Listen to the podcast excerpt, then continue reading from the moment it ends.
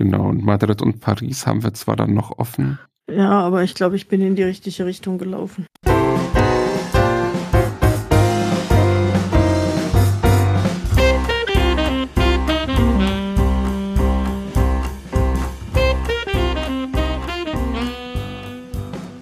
Hallo und herzlich willkommen zu einer neuen Folge von Doppelbrett, wie immer mit Sandra. Und Christoph. Hallo Christoph. Hallo Sandra.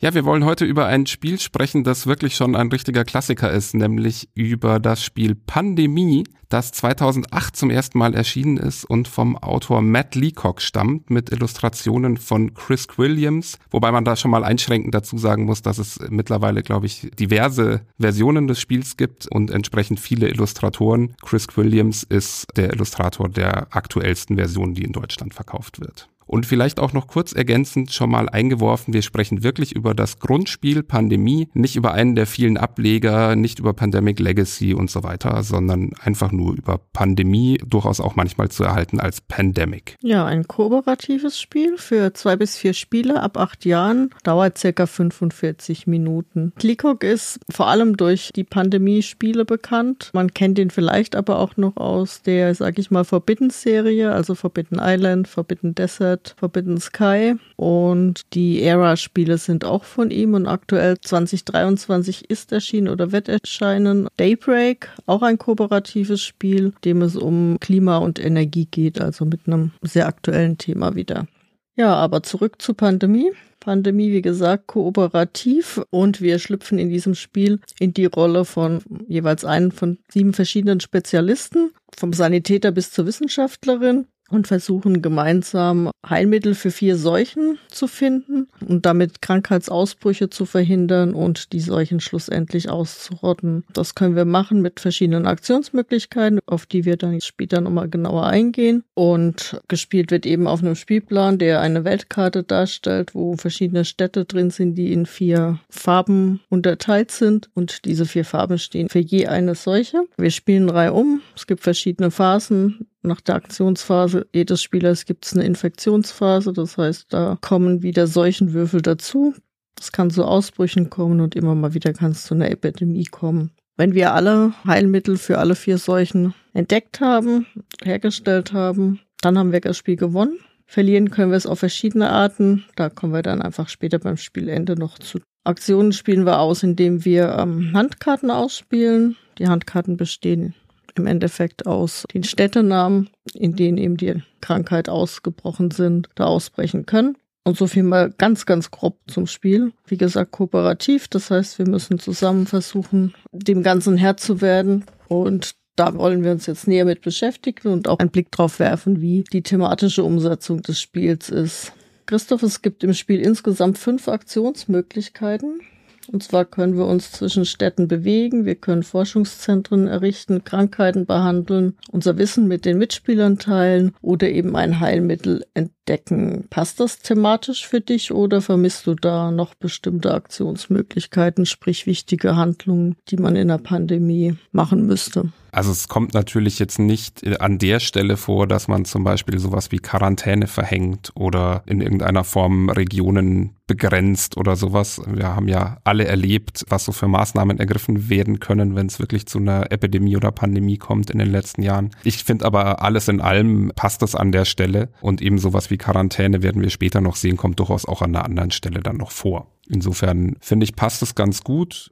Vielleicht wollen wir dann einfach mal mit der ersten Phase im Spiel auch anfangen, mit den verschiedenen Aktionsmöglichkeiten. Gerne. Jeder hat vier Aktionen pro Zug und eine Hauptaktion, würde ich jetzt sagen, sind Bewegungsaktionen. Also ich kann mich in benachbarte Städte bewegen. Das nennt sich dann Auto- oder Schifffahrt und ich kann verschiedene Flüge machen. Wie ist denn das für dich thematisch? Pandemie und Fliegen durch die Welt? Ich finde es ganz interessant, dass Fliegen ausgerechnet an der Stelle vorkommt, aber bei der Ausbreitung, wie wir später noch sehen werden, kommt Fliegen überhaupt nicht vor. Also ja, klar, wenn man Experten hat, finde ich, passt das eigentlich schon, dass die Experten in der Welt rumfliegen, um sich entsprechend auszutauschen und da irgendwie was machen zu können. Auf der anderen Seite hätte, glaube ich, jede Region auch ihre eigenen Experten. Und heutzutage gibt es ja auch durchaus so moderne Erfindungen wie Telefone, Videotelefonie, Was es halt alles so gibt. Insofern wüsste ich gerne, wie viel das während Corona in der ersten heißen Phase der Fall war, dass die Experten da durch die Welt geflogen sind. Das halte ich für relativ unwahrscheinlich. Da hast du vollkommen recht, das ist ein bisschen komisch. Und da habe ich tatsächlich auch den größten thematischen Kritikpunkt. Das Spiel ist da schon sehr, ja, irgendwie Amerika zentriert. Ne? Wir starten alle in Atlanta und zwar wirklich alle Spielfiguren starten in Atlanta und fliegen dann von da aus in die Welt, um diese Seuchen zu bekämpfen. Und das ist halt wirklich ein bisschen wie in so einem schlechten amerikanischen Endzeitstimmungsfilm. Da gibt's dann ein Expertenteam und das rettet die Welt und das sind wir. Ist aber natürlich, ich meine, es ist ein Brettspiel. Insofern finde ich es eigentlich auch ganz gut, dass es nicht so extrem realitätsnah ist an der Stelle.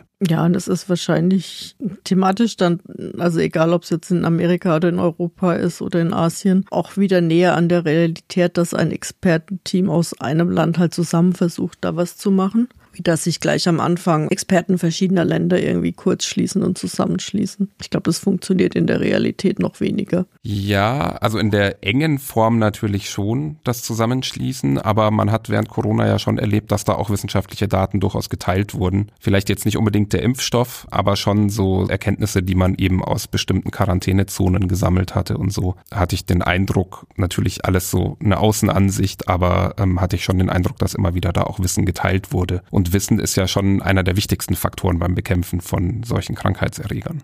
Das stimmt allerdings.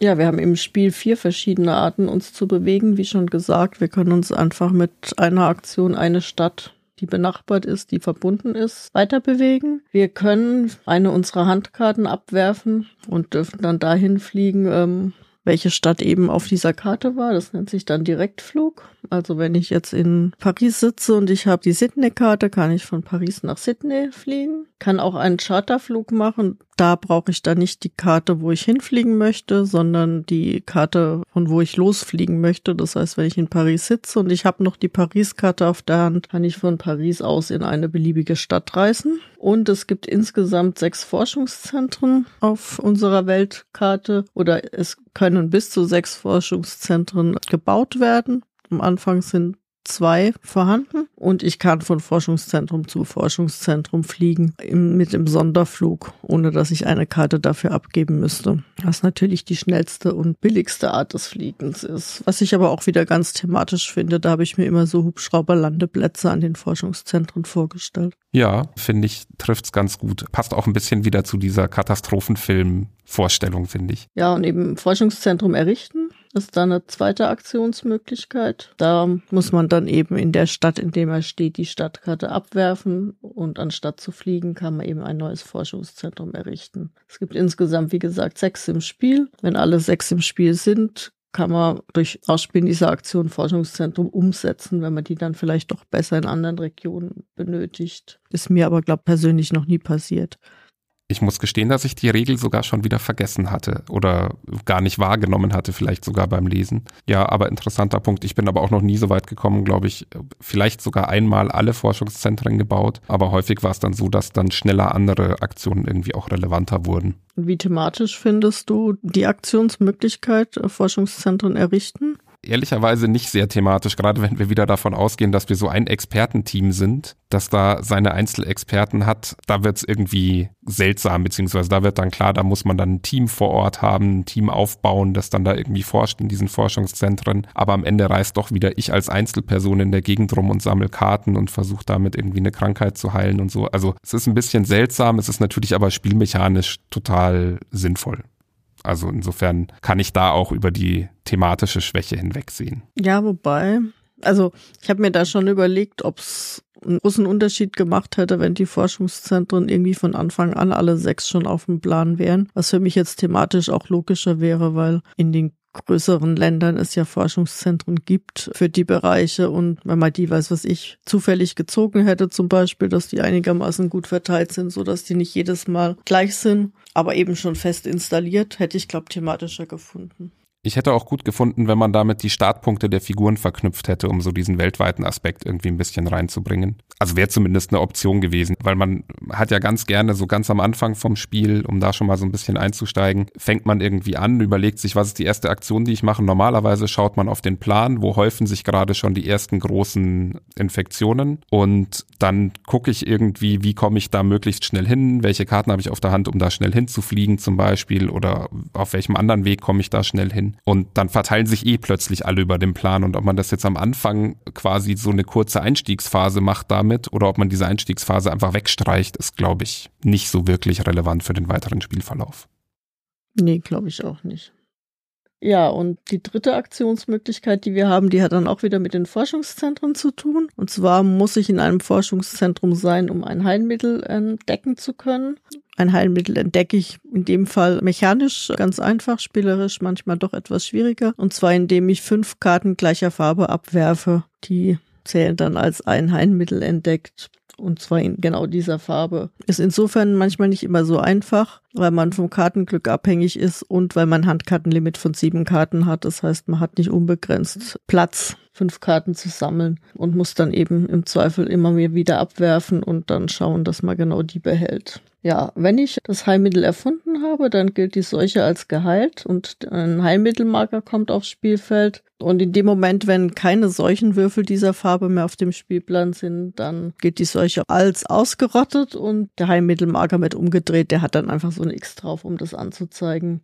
Ja, vielleicht an der Stelle noch ganz erwähnenswert, wenn ich da kurz reingrätschen darf, ist, dass man aber auch schon bevor man sie ausrottet, also wenn man das Heilmittel gefunden hat, aber noch Würfel in dieser Farbe auf dem Plan sind, habe ich trotzdem dadurch einen kleinen Vorteil schon. Ich kann nämlich dann das Behandeln leichter machen. Also ich kann leichter solchen Würfel entfernen, weil ich an einem Ort nicht mehr nur einen entfernen kann, sondern eben alle. Genau, und das ist nämlich dann auch die nächste Aktionsmöglichkeit, die wir haben, Krankheiten behandeln. Und wie Christoph schon sagte, kann ich normalerweise nur ein Würfel dann aus der Stadt entfernen, in der ich stehe. Und wenn das Heilmittel hergestellt ist, eben gleich alle. Ja, und die letzte Aktionsmöglichkeit ist dann Wissen teilen. Da muss ich mit einem meiner Mitspieler, einer meiner Mitspielerinnen in derselben Stadt stehen und darf dann genau diese Stadtkarte tauschen. Das finde ich ja thematisch auch wieder total interessant. Da sind wir wieder bei der Telefonie oder auch bei E-Mails oder Faxen meinetwegen. Also wenn man jetzt sagt, das Spiel ist 2008 erschienen, da gab es auch schon E-Mails, aber wer sagt, da hat die Wissenschaft noch anders funktioniert oder so. Also da konnte man durchaus miteinander auch über Kontinente hinweg kommunizieren. Finde ich interessant, dass man da immer in einen Ort fliegen muss und sich da irgendwie treffen muss, damit man Wissen teilen kann und sich eine Mappe in die Hand drücken kann oder so. Also das finde ich mechanisch auch etwas zäh, muss ich sagen. Du brauchst ja diese Stadtkarte, um sie auszutauschen. Das heißt, beide müssten auch dahin kommen, ohne dahin fliegen zu können mit der Karte. Ich finde, das kann manchmal auch ganz schön lange dauern. Ja, das kann es auf jeden Fall. Ich finde aber schon, dass es zu banal wäre, wenn man Karten die ganze Zeit einfach so tauschen könnte. Also ich finde, der Reiz des Spiels liegt auch ein bisschen darin, die Karten halt für verschiedene Dinge zu brauchen und dann eben nicht einfach, also dahin fliegen zu können, sie dann zu tauschen und so weiter, sondern dass man sich dann eben irgendwie einen Umweg überlegen muss, wie man da hinkommt, um dann die Karte dort tauschen zu können, ist für mich eigentlich so die interessanteste Frage in dem ganzen Spiel. Also wie kriege ich eigentlich diese Karten zusammen, wenn ich doch eigentlich gar nicht so leicht an einen Ort komme wie meine Mitspielerinnen und Mitspieler. Ja, das stimmt, aber gefühlt muss man da manchmal dann zwei Runden Umweg machen und dann wird man dann wahrscheinlich in dem Moment, wo man die Karte dann glücklich getauscht hat, um so dann endlich das Heilmittel herstellen zu können, zieht man dann eine blaue Karte oder so und hätte sich das Ganze auch sparen können. Und ob das thematisch jetzt Sinn macht, dass man dann genau nur das Wissen aus der Stadt austauscht, sozusagen, in der man sich gerade befindet, sei jetzt auch mal dahingestellt. Ja, da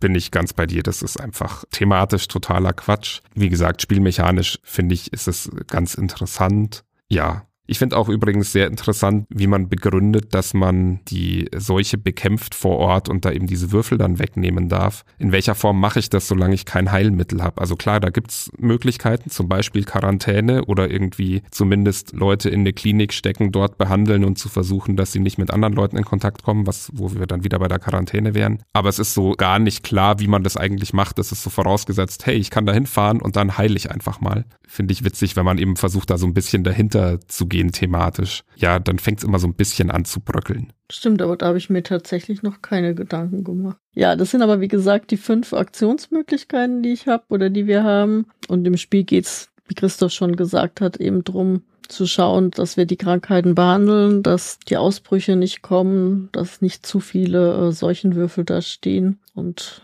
Deswegen jetzt das aktionsmäßig eben ein Hin- und Herfliegen ist und den Versuch, das Schlimmste zu verhindern. Denn nachdem ich vier Aktionen gemacht habe und ich kann da auch im Prinzip viermal mich bewegen, wenn ich will und sonst nichts tun. Also ich kann jede beliebige Aktion so oft machen, wie ich möchte und kann kommt noch zwei Phasen hinterher nach jedem Spieler. Zum einen die Nachschubphase und dann die Infektionsphase. Ja, und bei der Nachschubphase muss ich eben zwei Karten vom Kartenstapel nachziehen. Und da sind drei verschiedene Arten Karten drin. Zum einen eben wieder Stadtkarten, mit denen ich dann wieder die Aktion machen kann. Dann sind noch Ereigniskarten drin. Da kommen wir nachher noch dazu. Die helfen im Prinzip in bestimmten Phasen des Spiels und eben aber auch Epidemiekarten, die eben dann ja dazu führen, dass sich das Ganze schneller entwickelt und wieder mehr Seuchen auch mit dazukommen da habe ich mich halt auch gefragt, also auch da thematisch wieder äh, hinterfragt einfach, warum bekomme ich plötzlich neue Informationen einfach so aus dem Nichts, ohne dass ich mich eben irgendwie austauschen muss oder so? Kommt es durch meine Forschung? Also woher kommt dieser Nachschub, den ich da bekomme? Und warum tritt dann währenddessen ausgerechnet immer die Epidemie auf? Es macht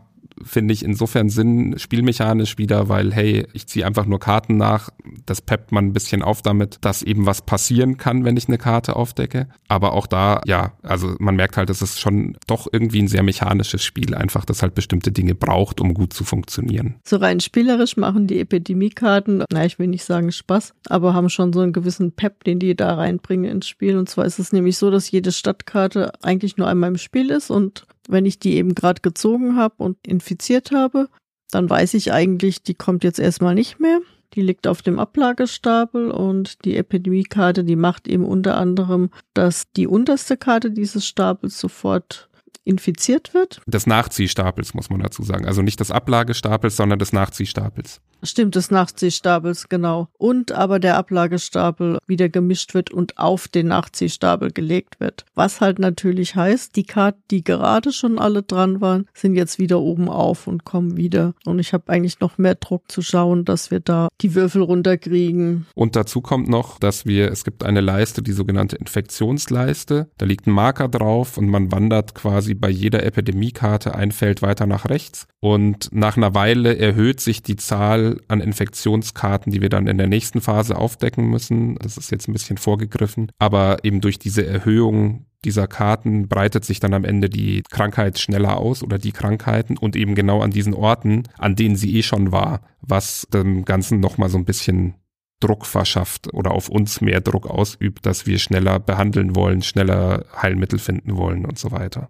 Also die Epidemie ist, ist, wie der Name ja auch irgendwie vermuten lässt, dazu da, um uns erstmal ein bisschen Angst zu machen, kann man sagen, und auch die, das Leben schwer zu machen.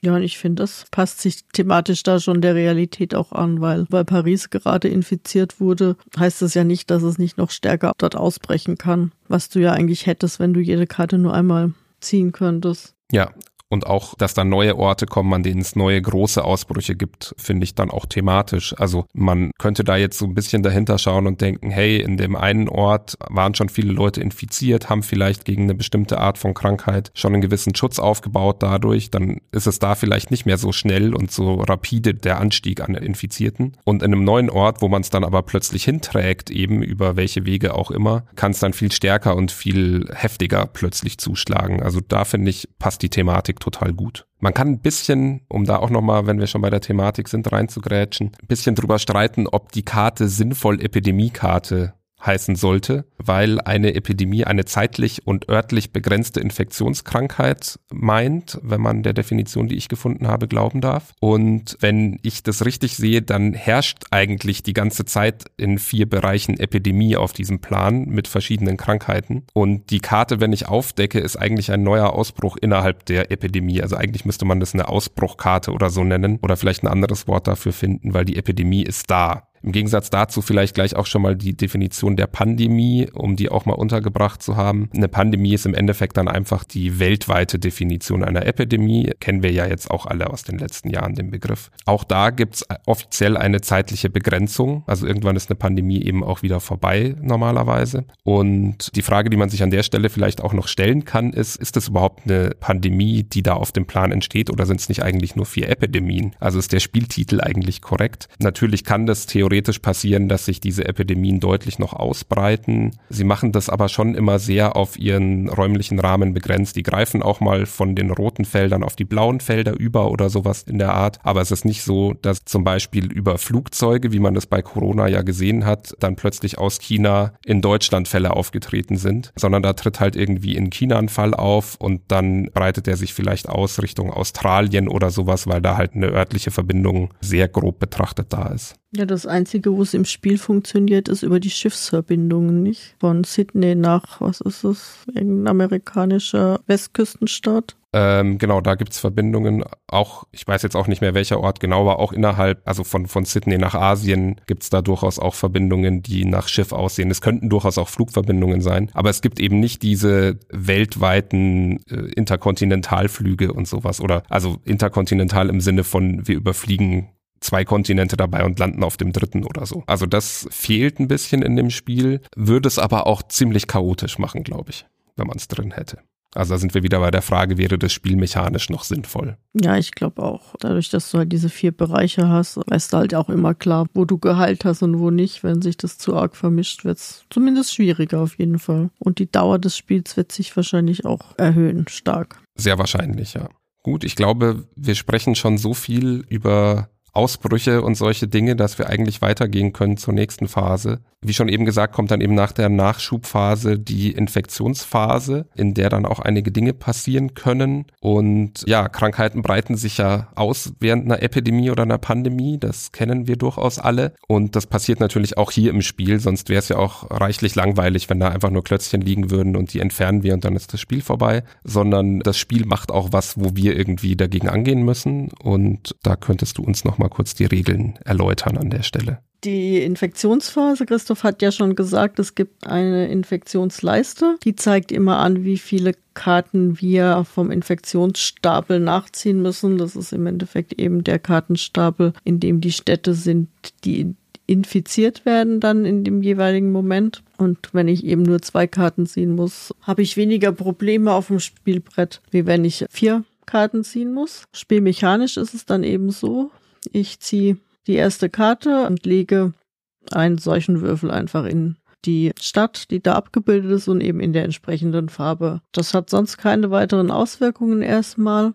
Außer es liegen bereits drei Würfel dieser Farbe in der Stadt. Dann darf ich keinen vierten dazulegen. Dann kommt es nämlich zu einem Ausbruch der Seuche. Was bedeutet, dass ich jetzt nicht diese Stadt infiziere, sondern alle Städte, die mit einer Linie eben mit dieser Stadt verbunden sind. Was ziemlich wehtun kann. Was ziemlich wehtun kann. Und vor allem, wenn ich da dann wiederum in einer dieser Städte auch den vierten Würfel liegen müsste, geht es so im gleichen Rhythmus weiter. Da darf ich eben dann auch nicht den vierten hinlegen. Das heißt, im Anschluss an diese Ausbreitung rollt die Seuche dann von dort aus auch nochmal weiter an alle Städte, die da angebunden sind. Und das kann manchmal ziemlich schnell gehen, je nachdem, was man für Pech beim Kartenziehen hat, dass da die Ausbrüche sich häufen und jeder Ausbruch, für den gibt's auch eine Ausbruchsleiste, beziehungsweise ja, es gibt eine Ausbruchsleiste und jeder Ausbruch bewirkt, dass der Ausbruchsmarker um eins nach oben geschoben wird.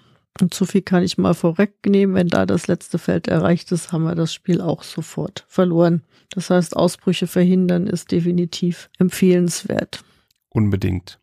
Was an der Stelle wirklich sehr thematisch ist eben, also weil natürlich wollen wir verhindern, dass es Ausbrüche gibt, weil sich das Ganze sonst noch weiter ausbreiten kann. Und ich glaube, da ist es auch einfach thematisch, dass es sich irgendwie im Umfeld ausbreitet. Auch da natürlich kann man wieder kritisieren. Heutzutage gibt es irgendwie Fernverkehr und im Fernverkehr kann sich das auch ausbreiten. Das passiert im Spiel nicht zumindest nicht in der wirklich weltweiten Form, aber es breitet sich eben über Land und über Schiff und so weiter in den umliegenden Städten und Regionen dann aus. Und das finde ich passt sehr gut einfach zu dem, wie sich so eine Krankheit dann auch verteilt eigentlich. Ja, und da finde ich, hat man ja tatsächlich auch so diese Kettenreaktion von Paris nach Algier, von Algier nach Istanbul, von Istanbul nach Bagdad. Also da hat man dann diese, diesen doch weltweiten Ausbruch irgendwie, der irgendwo seinen Ursprung nimmt und sich je nachdem dann halt extrem beschleunigen kann.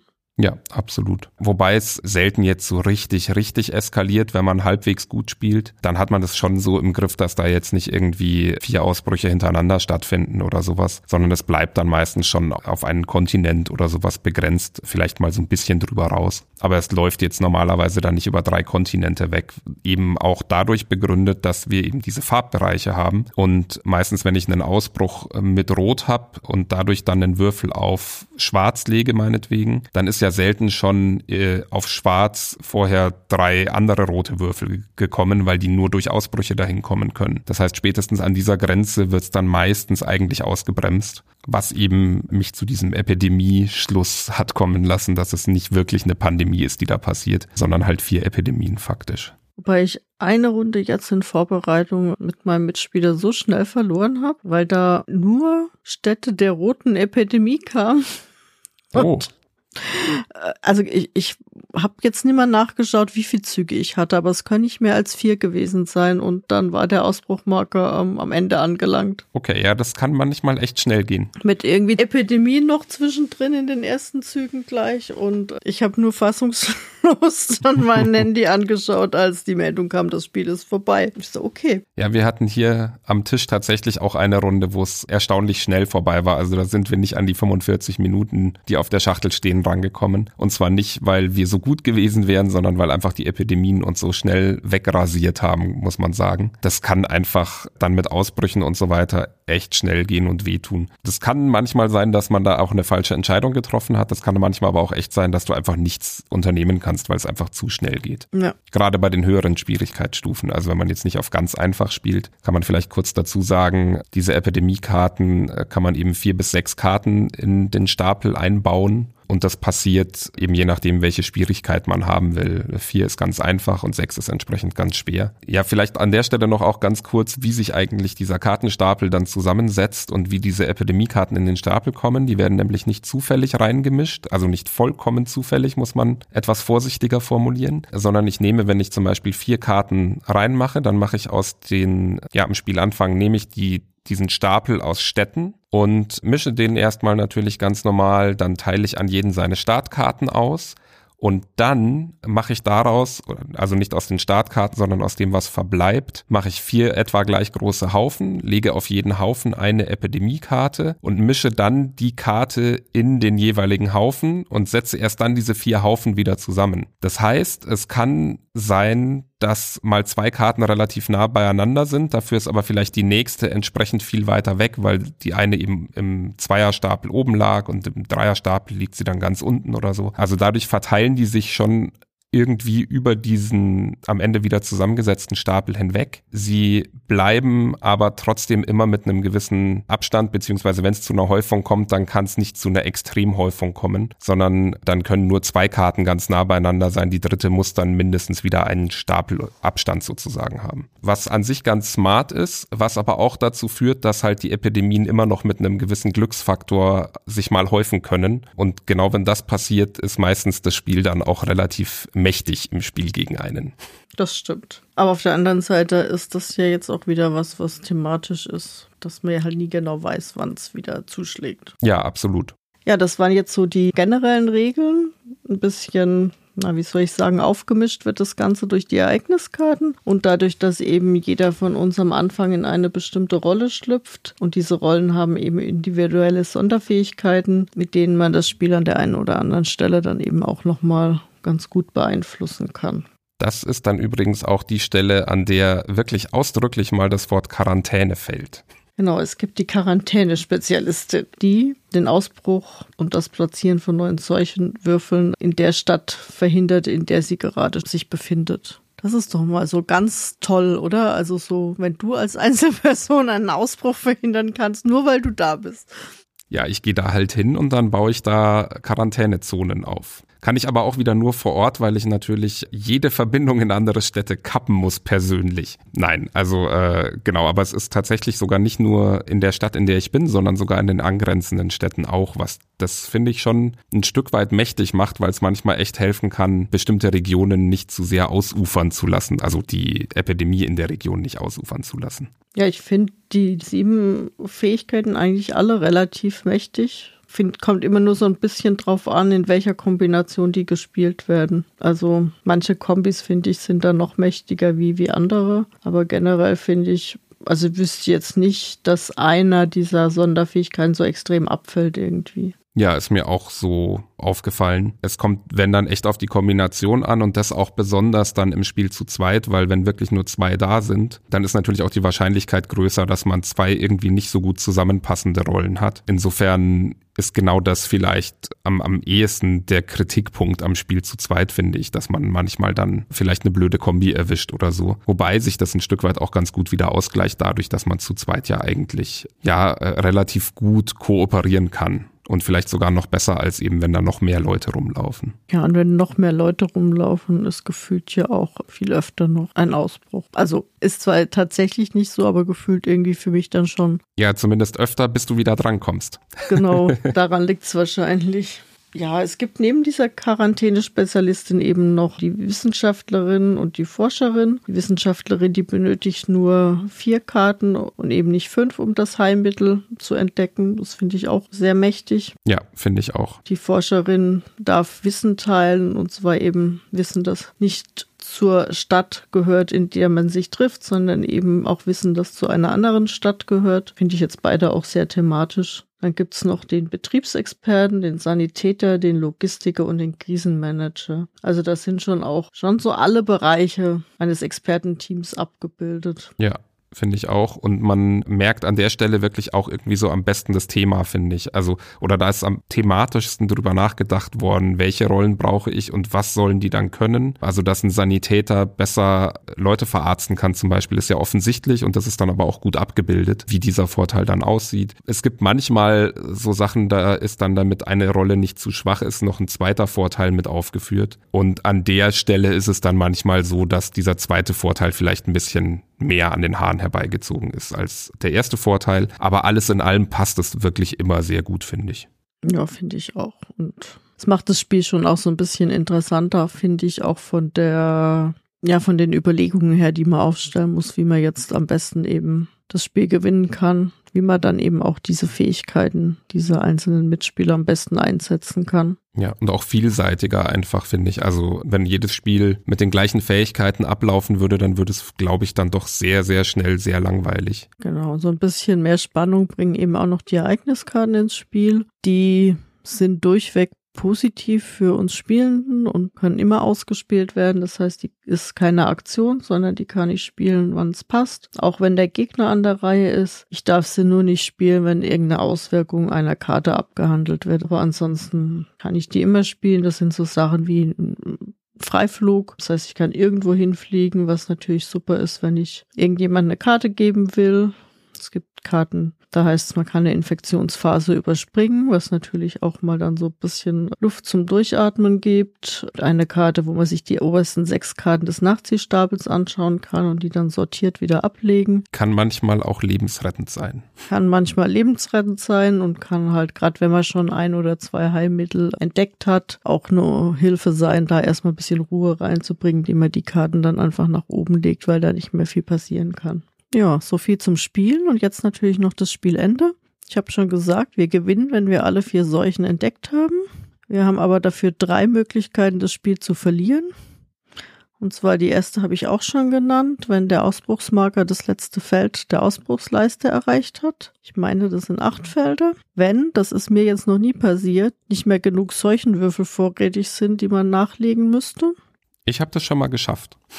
Du hast das schon mal geschafft, gut. Oder wenn jemand in der Nachschubphase keine zwei Karten mehr nachziehen kann, weil der Kartenstapel leer ist. Ich glaube, ich habe, wenn, immer mit dem Ausbruchsmarker verloren. Ja, wir haben es im ersten Spiel haben wir es geschafft über den Kartenstapel. Das lag aber an zwei Gründen, glaube ich. Einmal, weil wir halt einfach noch nicht tief genug drin waren und noch nicht so ganz gecheckt haben, was man machen muss und einfach zu viel behandelt haben und zu wenig uns auf die Heilung konzentriert haben. Und dazu kam auch noch, dass wir noch mit einem Regelfehler gespielt haben, der das vielleicht auch noch ein bisschen begünstigt hat, der dann erst später aufgefallen ist. Also wir haben es uns unnötig schwer gemacht damals. Und wir hatten eben auch einmal, dass uns die Würfel von einer Farbe ausgegangen sind. Das lief aber in einer Hand quasi mit Ausbrüchen, die die passiert sind letztlich.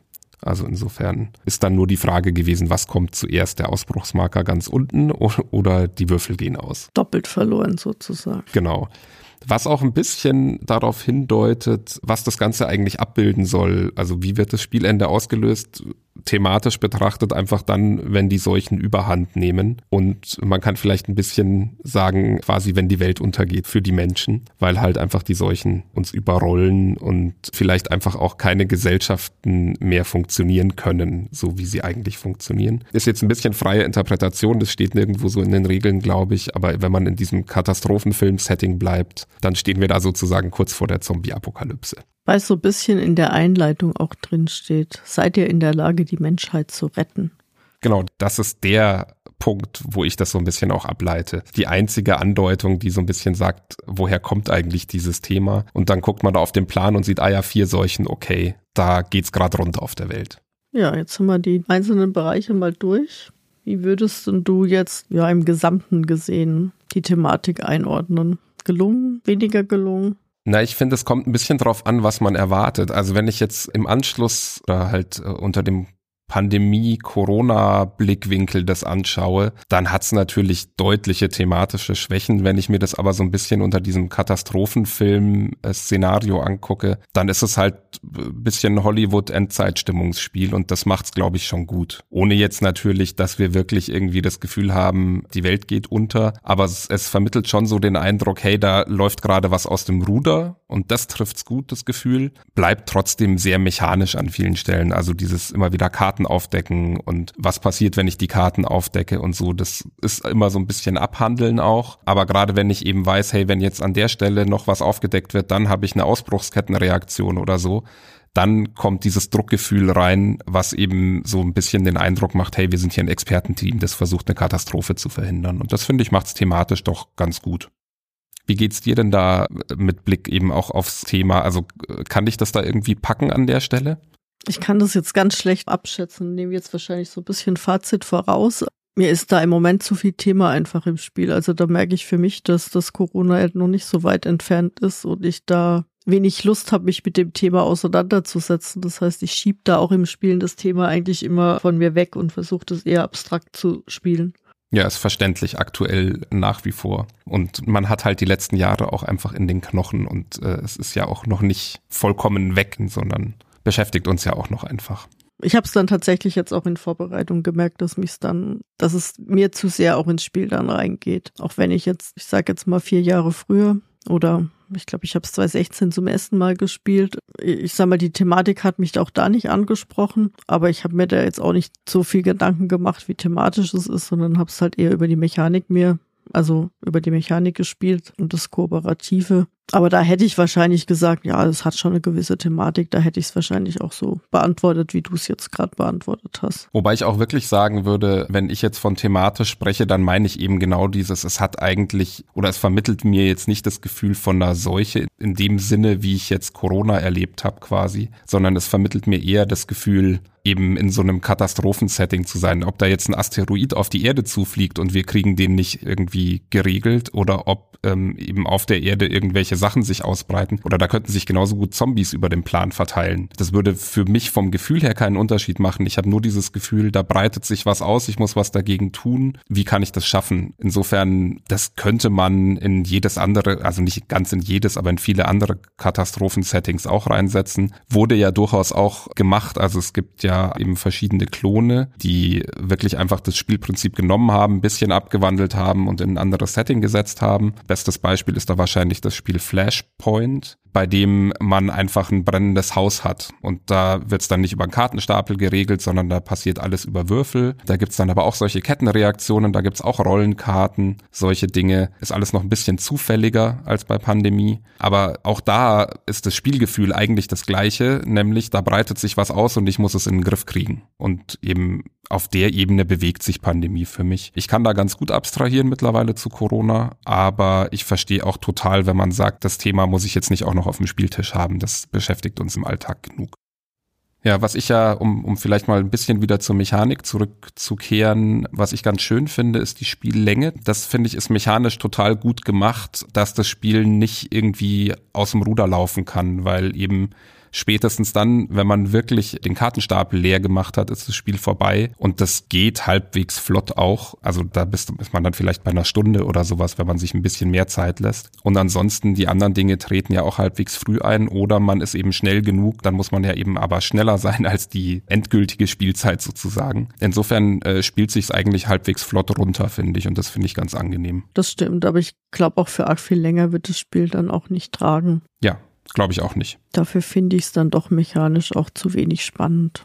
Also dass man da jetzt gerne mal 90 Minuten oder noch länger spielen würde. Ja, es gibt auch tatsächlich für mich nur eine Situation, in der ich es dann im Zweifel auch mehrfach spielen will und das ist halt wirklich, wenn ich vollkommen überrannt worden bin vom Spiel. Und dann hat halt die erste Runde aber auch nur 20 Minuten gedauert oder so. Und dann sagt man, hey, das kann es jetzt nicht gewesen sein, können wir nochmal versuchen. So sehr packt's mich dann schon. Gerade ganz am Anfang, als wir es auch noch nicht besiegt hatten, weil wir eben noch nicht so richtig drin waren, war das so, jetzt nach mehreren Partien ist es wirklich einfach nur noch dann, wenn das Spiel so aus dem Ruder gelaufen ist, dass man sich denkt, das war jetzt kein gutes Spiel, das wollen wir jetzt nochmal besser.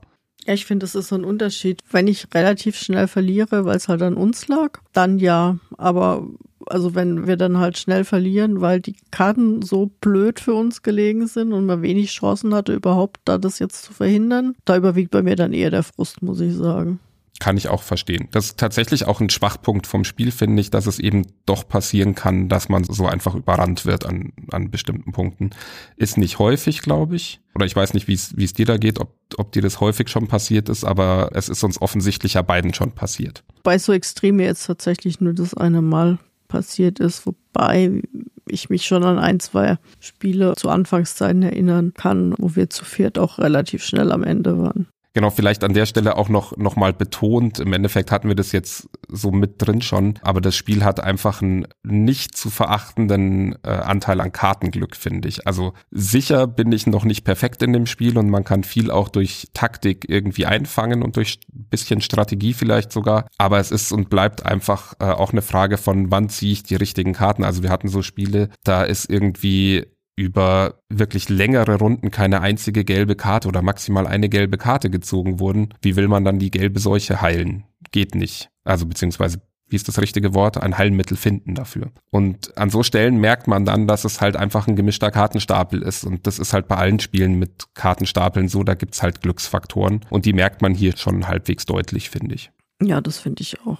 Wie findest du denn, dass es jeden Ort nur einmal im Stapel gibt? Und zwar sowohl im Infektionsstapel als auch im, wie heißt der andere Nachziehstapel? Spielerkartenstapel. Also in, in, in diesen beiden Stapeln ist es so, dass jede Stadt exakt einmal vorkommt. Und ich schwanke immer so ein bisschen hin und her. Beim Infektionsstapel finde ich es, glaube ich, eigentlich gut, weil das so diese Mechanik auch gut funktioniert. Wir haben das ja vorhin schon so ein bisschen angerissen. Und bei dem Stapel zum Bekämpfen denke ich mir manchmal, ob das nicht zum Reisen und so wirklich sehr eingeschränkt ist dann dadurch. Macht vielleicht aber auch wieder ein bisschen den Druck, den es aufbaut, aus und wäre sonst am Ende zu einfach, wenn ich dann halt zweimal Manila auf der Hand habe und mit dem einen fliege ich hin und mit dem anderen mache ich dann da ein Forschungszentrum oder gebe dir dann die Karte dort oder so. Also es ist vielleicht auch ein guter guter Kniff, um den Druck hochzuhalten. Ich bin mir da unschlüssig irgendwie. Also bei den Infektionskarten finde ich es gut, weil da ja dadurch, dass es eben diese vier bis sechs Epidemiekarten gibt, die Karten ja sowieso noch mal ins Spiel kommen können. Das heißt, da habe ich einen Teil der Städte ja auf jeden Fall auch immer doppelt im Spielminimum, wenn nicht sogar öfter. Und ich glaube, bei den Spielerkarten ist es tatsächlich, wäre es sonst zu einfach. Weil wenn du hast dann, was weiß ich, wenn du jede Karte doppelt hast, hast du nicht mehr 48 Karten, sondern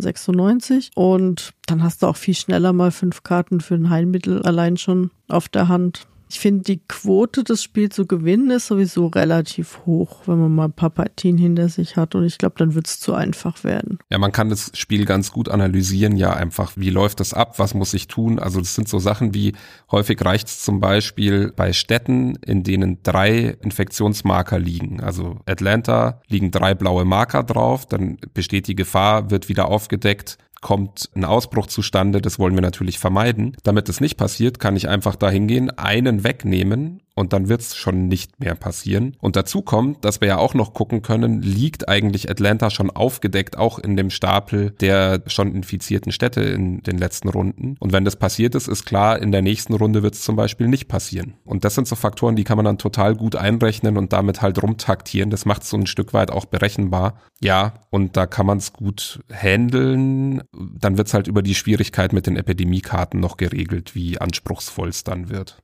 Gut, ich wollte gerade sagen, weil zu sagen, es kann da nächste Runde nicht kommen, weil es gerade aufgedeckt wurde, ist dann halt auch wieder ähm, ja nicht ganz richtig, weil ziehst du dann danach die Epidemiekarte, dann kann es halt doch gleich wieder kommen, ne? Klar, aber man kann das Risiko ein bisschen besser einschätzen dadurch zumindest. Klar, das schon. Ähm, aber du hast vollkommen recht, ja klar. Also die Epidemie kann einem da immer einen Strich durch die Rechnung machen und gerade wenn man jetzt mit fünf oder sechs Epidemiekarten spielt, dann ist das Risiko, dass die bald kommt, auch sehr hoch. Ja, wobei ich mir da auch dann nicht so sicher bin, wie stark der Reiz für mich ist, das immer schwerer einfach nur zu machen, ehrlicherweise. Weil klar, ich muss dann irgendwie schaffen, das richtig optimiert zu machen. Aber auf der anderen Seite, ja, weiß ich nicht, ist der Mechanismus jetzt auch nicht so, dass ich wirklich die ganze Zeit ihn noch effektiver optimieren will, sondern dann spiele ich es, glaube ich, lieber auf ein bisschen entspannter mit meinen Kindern und dann gucken wir halt, ob wir es schaffen oder nicht. Ähm, und wenn wir nicht ganz perfekt waren, waren wir halt nicht ganz perfekt, meine Güte. Also bewegt sich für mich eher so auf dem Motivationslevel, kann man sagen. Ja, ich hatte jetzt in Vorbereitung niemand vor Ort, der das mal mit mir gespielt hatte und ich war auf Online-Spiele angewiesen und habe dann aber auch relativ schnell gemerkt und ich glaube, du bist aber auch zu ähnlichem Ergebnis gekommen, dass es auf Botgame Marina zumindest asynchron Spiel hm, keinen Sinn macht. Nee, wenig weil da einfach zu wenig äh, Kommunikation mit drin ist. Ja, also man könnte bestimmt irgendeine Form von Kommunikation finden, wie man das hinbekommt, asynchron. Aber dann müsste man gefühlt ständig irgendwie nochmal die Zugreihenfolge, den Chat, den man da miteinander schreibt und so nachlesen, weil man ja nach einem halben Tag nicht mehr weiß, was man da gemacht hat eigentlich. Und äh, ich habe es auch auf Boardgame Arena ein, zwei, dreimal probiert und das ist wirklich grenzwertig. Was geht, ist, wenn man es zusammen gleichzeitig, also man, man ist im Call zusammen, beredet einfach, dann funktioniert es halbwegs gut, weil man dann auch diesen Chatverlauf beziehungsweise diesen äh, Zugverlauf sehen kann, wo was wie passiert ist. Trotzdem finde ich selbst dann ehrlich gesagt nicht optimal, weil ich es irgendwie sehr unübersichtlich finde auf Boardgame Arena, weil dann irgendwie, da fliegen die Klötzchen um die Städte rum und bewegen sich die ganze Zeit und so. Das hat mich so ein bisschen optisch in den Wahnsinn getrieben. Ja, also ich fand auch, es ging dann besser, als wir das eine Mal das sozusagen in Echtzeit online gespielt haben. Was vor allem fand ich an der Kommunikation lag, weil ich mir dann auch viel bewusster wurde, was wir jetzt gerade machen oder versuchen. Ansonsten ist das für mich echt kein Spiel, was online gut funktioniert, weil selbst wenn man irgendwie alle halbe Stunden Zug macht, erst bis man mal wieder geschaut hat, wo jetzt die neuen Seuchenwürfel hingekommen sind nach deinem Zug. Und ich konnte mich also so oft nicht dran erinnern, wo jetzt vorher die Herde waren und wo jetzt der Seuchenherd ist. Also das war jetzt leider eins der wenigen Spiele, finde ich, was, was online so gar nicht funktioniert hat für mich. Ist dir denn ein Unterschied aufgefallen, ob du verdeckt oder mit offenen Karten gespielt hast? Also auch jetzt so in Runden, wo wir zusammen gespielt haben? Nee, weil ich meistens eh nur auf meine Karten schaue. Ja, ja, weil ich habe eben, weil wir mit unserem Sohn, mit dem, dem Siebenjährigen gespielt haben, vor allem und der, für den war es am Anfang natürlich irgendwie wichtig, auch um da reinzukommen, Überblick über die Aktionen auch zu bekommen und überhaupt eine Idee zu haben, wie funktioniert das Ganze, dass man dann doch so ein bisschen auch mal den Alpha-Spieler gemacht hat zu Beginn. Und also nicht nur zu Beginn, ehrlicherweise neige ich da dazu, den auch sonst zu machen, ohne jetzt ähm, ihm, ihm alles in Abrede zu stellen, was er machen möchte, aber manchmal noch so ein hinzugeben, so an der Stelle ist es vielleicht nicht so gut, weil, aber das ist der einzige Punkt, wo sich für mich dieses offene Karten oder nicht offene Karten wirklich auswirkt, weil wenn ich mit verdeckten Karten spiele, ich trotzdem unheimlich viel kommunizieren muss und die wichtigen Informationen sind dann eben sowas wie, ich könnte dahin fliegen, ich habe schon vier rote Karten, gib mir doch noch eine fünfte. Ob ich das jetzt vor ihm liegen sehe, dann kommuniziere ich halt ein bisschen weniger, sondern sehe mehr, was da passiert. Oder ob ich miteinander rede, das ist dann quasi eher ein Unterschied, wie spiele ich gerade, aber es macht mechanisch gar nicht so den Riesenunterschied. Das ist eher quasi ähm, der Versuch, glaube ich, so ein bisschen dieses Alpha-Spieler-Problem in den Griff zu kriegen, das in dem Spiel wirklich parademäßig existiert, muss man leider sagen. Ja, das stimmt allerdings.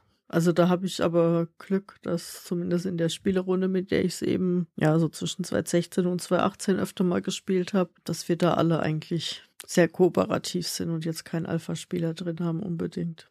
Also ist da eher dann so in die Richtung geht, oh, soll ich lieber dies oder jenes machen? Und ich mach du mal dies und dann das und dann dies. Ich habe neulich mit jemandem geredet, der auch gemeint hat, er ist total gut drin, sich wirklich zurückzunehmen und zu sehen, das ist totaler Mist, was das Gegenüber macht, aber ist mir egal, soll er machen. Ich bin da leider eher nicht so, muss ich zu meiner Schande gestehen. Insofern wäre es für mich auch so ein bisschen Selbstschutz, das vielleicht nur mit den richtigen Leuten zu spielen, wo ich weiß, dass das dann auch okay geht oder dass die mir reingrätschen, wenn ich irgendwie anfange, irgendwelche blöden Tipps zu geben oder so, die im Zweifel ja auch nicht immer richtig sind. Ich überlege jetzt gerade, wie viele Tipps du mir gegeben hast wenn wir jetzt wir gespielt haben. Ich habe auf jeden Fall schon auch mal gesagt, ist es nicht schlauer, wenn wir das und das machen, was ja zu einem gewissen Grad auch voll okay ist, finde ich. Also davon lebt ja so ein kooperatives Spiel auch, dass man ein bisschen auch zusammen Strategie entwickelt und eruiert, was ist jetzt das Beste und dann diskutiert man ein bisschen drüber und so. Das finde ich schon in Ordnung und ich glaube auch, du würdest mir das im Zweifel auch hoffentlich sagen, äh, wenn es zu viel würde. Wo ich das dann wirklich merke, ist dann halt, wenn man mit Kindern spielt, neige ich da schon noch ein bisschen mehr dazu. Wobei mein Sohn bisher auch das, glaube ich, okay fand. Und der Vorteil daran ist natürlich zu einem gewissen Grad auch wieder, dass man dann Kinder in dem Alter auch an solche Spiele ranführen kann. Und zwar jetzt nicht nur an diese kooperativen Spiele, sondern allgemein auch an das, wie denkt man taktisch in einem Spiel, was macht man da, warum machen wir das so? Und dann kann man ein bisschen mehr erklären. Und das spielt sich dann bei so einem kooperativen Spiel schon schöner mit offenen Karten, als wenn ich jetzt ein konfrontatives Spiel gegen jemanden spiele und dann mit offenen Karten spiele, was dann irgendwie ein Teil der Spielmechanik kaputt macht vielleicht oder so. Hm. Ja, ich finde es ja auch, Kinder haben ja oftmals auch, ja, dann unbedingt, die wollen halt unbedingt dann das machen, was sie jetzt gerade machen wollen. Ich finde so Spiele dann aber auch immer mal ganz gut, um sie dann machen zu lassen. Wenn man dann halt äh, sehenden Auges ins Unglück rennt, dann zu sagen, siehste, war halt doch nicht so gut, weil. Ja. Hätten wir das so und so gemacht, dann hätten wir vielleicht Glück gehabt oder auch nicht. Also man, man kann dann auch mal die Kinder, finde ich, rennen lassen und die lernen dann auch daraus Klar. was. Ja, absolut. Und finde ich auch gut, wenn die Kinder dann mal sagen, nö, ich will aber jetzt so, beziehungsweise ich merke das ja im Gegenüber auch manchmal dann und sehe, hey, er will aber das machen, dann sage ich, mach's ruhig, gucken wir einfach, was passiert. Und manchmal ist es ja auch eine total gute Entscheidung. Also das ist äh, so intelligent oder so gut kenne ich mich dann doch auch selber, dass ich weiß, dass ich bei sowas auch einfach Fehler mache. Und nur weil ich das in dem Moment für die bessere Entscheidung halte, heißt das nicht, dass das am Ende besser fürs Spiel ist. Da bin ich mir ganz klar drüber. Und deswegen ist es manchmal auch total super zu sehen, hey, die Kinder haben vielleicht jetzt gerade die bessere Entscheidung getroffen, als ich das gemacht hätte. Hm, siehst du, deswegen lasse ich dich immer gern entscheiden, weil dann kann ich mir denken, wenn wir jetzt verlieren, ist Christoph schuld. Pa, so wenig Ehrgeiz hast du. Gibt zu, manchmal bin ich dann auch einfach so bequem und freue mich, wenn mir jemand die Denkarbeit abnimmt. Das geht ja kooperativ dann ganz gut. Aha. Aber da harmonieren wir ja dann dafür ganz gut. Ne? Ja, offensichtlich. Sollen wir vielleicht mal über Spielmaterial sprechen? Genau, das hätte ich jetzt auch vorgeschlagen. Möchtest du was zu sagen? Kann ich gerne machen. Also ich finde, wir sprechen jetzt, glaube ich, von der gleichen Version, eben von der, die man aktuell auch kaufen kann. Man muss wirklich disclaimermäßig vorweg schicken. Es gab auch auf Deutsch andere Versionen schon. Also ich glaube, die erste Lokalisierung war zum Beispiel von Ravensburger. Ich hoffe, es war auch wirklich die erste und die sah komplett anders aus optisch. Grafisch natürlich waren die Orte, glaube ich, ziemlich gleich. Es gab wohl zwei äh, Rollenkarten weniger, weil auf der aktuellen Version draufsteht, dass es zwei neue Rollenkarten gibt. Aber alles in allem hat sich, glaube ich, inhaltlich nicht so furchtbar viel verändert, aber halt in der grafischen Gestaltung dann doch relativ viel. Und das Material ist, finde ich, ja, über alle Zweifel erhaben, ist vielleicht fast übertrieben. Es ist halt, Teile sind aus Plastik zum Teil und so, aber aus einem wertigen, also es hat eher so eine Bakelitschwere, nenne ich es mal. Die Marker sind zum Teil also was heißt zum Teil, es sind individuelle Marker, die man da auf dem Brett verschiebt für die Infektionsleiste und für die Ausbruchleiste. Ich finde ganz witzig, dass die Spielfiguren, mit denen man seine eigene Figur mimt quasi, sind einfach äh, sehr klassische Pöppel letztlich. Also so, so wirklich so Mensch ärgere dich nicht mäßig, ein bisschen in der Form modernisiert, auch aus Kunststoff, aber ich, ich musste sehr schmunzeln, dass die da nicht irgendwas Modernes versucht haben zu machen oder irgendwelche Miniaturen reingelegt haben oder so, sondern dass es wirklich so ganz klassische Pöppel sind einfach. Ja, ich auch auf den ersten Moment fand ich die zumindest jetzt, als ich es wieder ausgepackt habe, sehr befremdlich. da hatte ich mich nicht mehr dran erinnert, aber ja, reicht ja eigentlich auch. Also. Nein, also ich fand es auch echt ein bisschen komisch am Anfang, aber je länger ich so gesehen habe, dachte ich mir, warum eigentlich nicht? Und die Form an sich ist auch eigentlich schön, finde ich. Also die hat so was, was schön Klassisches einfach, was eigentlich dann auch wieder zum Spiel passt, weil es ja mittlerweile auch eher ein Klassiker ist, kann man sagen. Ja, nicht wichtig ist es ja einfach, dass sich da von den solchen Würfeln absetzt. Genau. Und das tut's ja. Gut, die Seuchenwürfel sind noch das, was glaube ich am wenigsten wertig wirkt. Das sind halt so transparente Würfelchen aus Plastik und klein, also so, was wird sein, 5 mal 5, 6 mal 6 Millimeter, irgendwie sowas. Ich habe sie jetzt nicht ausgemessen. Die Spielkarten sind eine super Qualität, also schwere Qualität, die halten was aus, die greifen sich auch nicht sofort ab. Das Spielbrett ist Standard, würde ich sagen. Genau, also da kann man nicht meckern. Insgesamt, wie findest du die Gestaltung an sich? Ja, also finde ich okay, finde ich jetzt aber nicht preiswürdig, sag ich mal. Ja, trifft's ganz gut. Ich finde, so, so ein bisschen altbacken wirkt sie fast schon wieder, obwohl es die neue Version ist. Genau, so, so ein bisschen konservativ. Jetzt auch nicht was auf der einen Seite dann aber auch schon wieder ganz, ganz gut ist, eben nicht überladen, sondern eher halt auf das Wesentliche reduziert. Die Stadtkarten haben eben in der Farbe der Region einfach nur die Namen, bloß die Landesflagge und dann sieht man eben auch noch auf der Weltkarte eingezeichnet, wo die Stadt sich befindet. Das finde ich wiederum sehr gut. Es kann aber verwirrend sein, weil zum Teil der Ort quasi, wo ich dann hinziehe und wo die Linien hinführen, nicht der Ort ist, wo die Stadt liegt unbedingt. Also bei Mailand, glaube ich, ist mir das mal ganz massiv aufgefallen. Das habe ich dann halt da gesucht, wo es in Italien ungefähr wäre. Es lag aber irgendwie auf Sardinien oder so, weil es halt platzmäßig nicht anders ging. Und dann führte so eine Linie noch dahin, wo Mailand eigentlich ist, die man aber kaum sieht. Da muss man sich ein bisschen dran gewöhnen bei manchen Städten, wenn man sich halbwegs auskennt. Also bei ganz vielen Städten weiß ich auch nicht, wo die liegen und da gucke ich halt einfach grob, wo sind die. Aber bei sowas mitten in Europa ist es mir dann doch irgendwie aufgefallen. Ja, ansonsten, also ich, ich hätte jetzt gesagt, die, die ganze Illustration oder die ganze, das ganze Material ist eher zweckmäßig denn jetzt auf Schönheit ausgerichtet, aber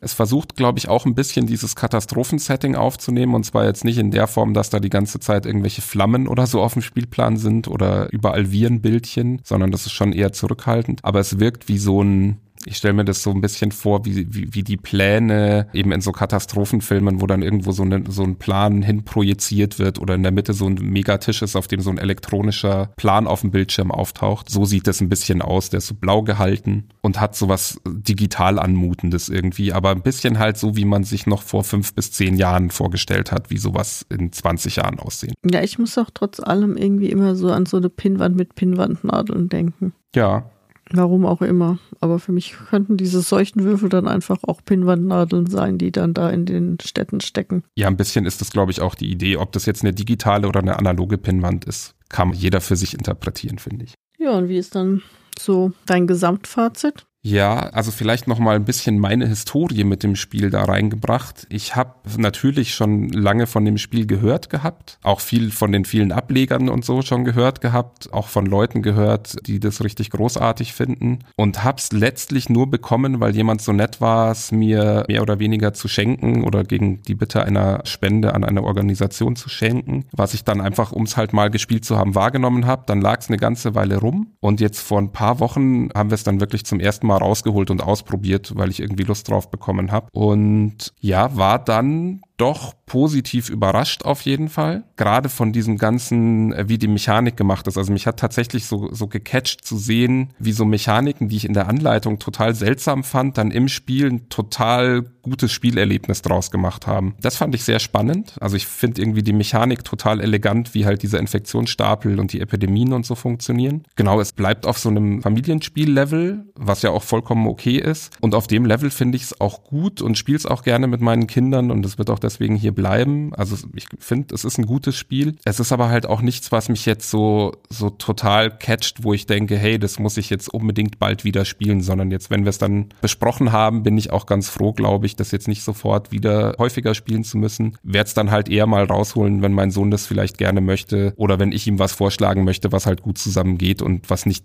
viel zu seicht ist sozusagen, weil das halt doch ein nettes Level hat, wo man sich mit beschäftigt und so ein bisschen nachdenkt, was ist die beste Strategie. So auf dem Niveau bewegt sich das für mich irgendwie. Insofern darf bleiben, ist ein gutes Spiel, aber wird jetzt auch kein Lieblingsspiel. Ich habe es ja nie besessen und ich werde es mir jetzt auch nicht kaufen. ich habe es, wie gesagt, glaube 2016 so ungefähr das erste Mal gespielt in der Spielerunde. und hatte damals irgendwie mit der Thematik schon so meine Probleme. Also es gibt einfach, ja, so ein paar Thematiken, also Weltkrieg gehört da definitiv auch dazu. Die mag ich einfach nicht und habe auch gemerkt, ist jetzt nicht so meins, fand es aber von der Mechanik so okay. Also fand es jetzt da auch nicht herausragend, aber den einen oder anderen Kniff fand ich schon gut. Gerade Infektionsstapel, wie der dann immer wieder so neu aufgebaut wird und die Karten dann so nach und nach wieder ins Spiel kommen. Und hat zu viert natürlich schon auch was, wenn du da mit einer gut eingespielten Gruppe halt dann spielst. Das war okay. Und dann haben wir es aber, weil auch in unserer Spielerunde die Meinung da stark auseinanderging, auch irgendwann nicht mehr gespielt. Und ja, als du es jetzt vorgeschlagen hast, hätte ich nicht gedacht, dass mich ähm, das thematisch jetzt aber so abschreckt mittlerweile, dass ich da null Spaß dran hatte jetzt in Vorbereitung. Und auch die Mechanik jetzt nicht mehr ganz so toll fand, was aber sicher so realistisch muss ich sein, daran liegt, dass A, die Thematik alles überstrahlt hat, negativ, und B, ich es halt nur online spielen konnte jetzt und es online einfach dann nochmal schlechter zu spielen ist.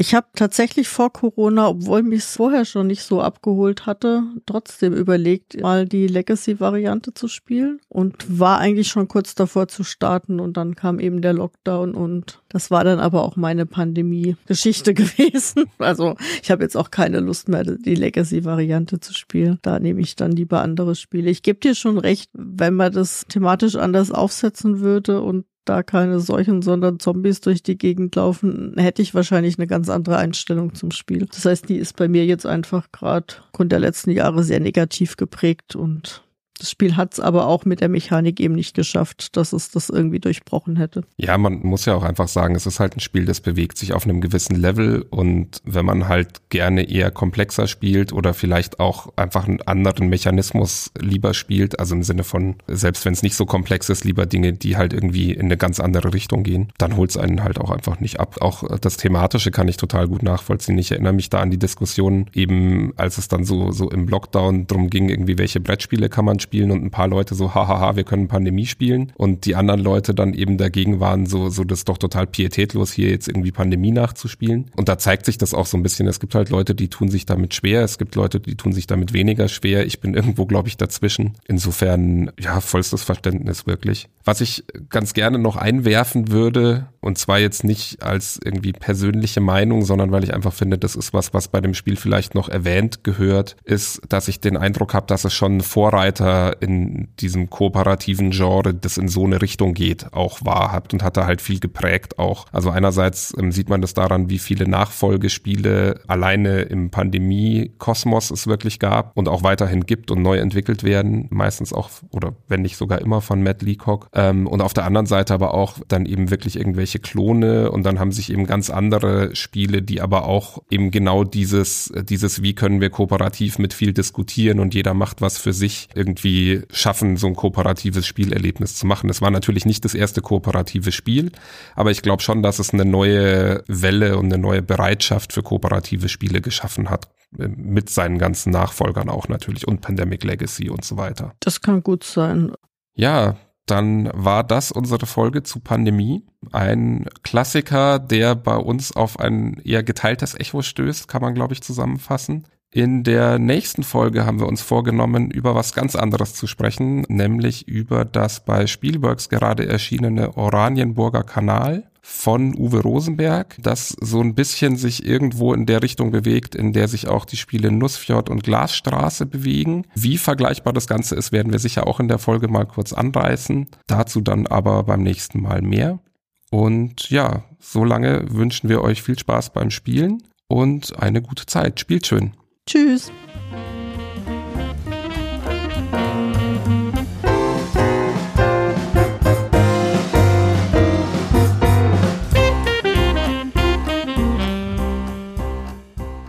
Immer noch eine Infektionskarte ziehen, ne?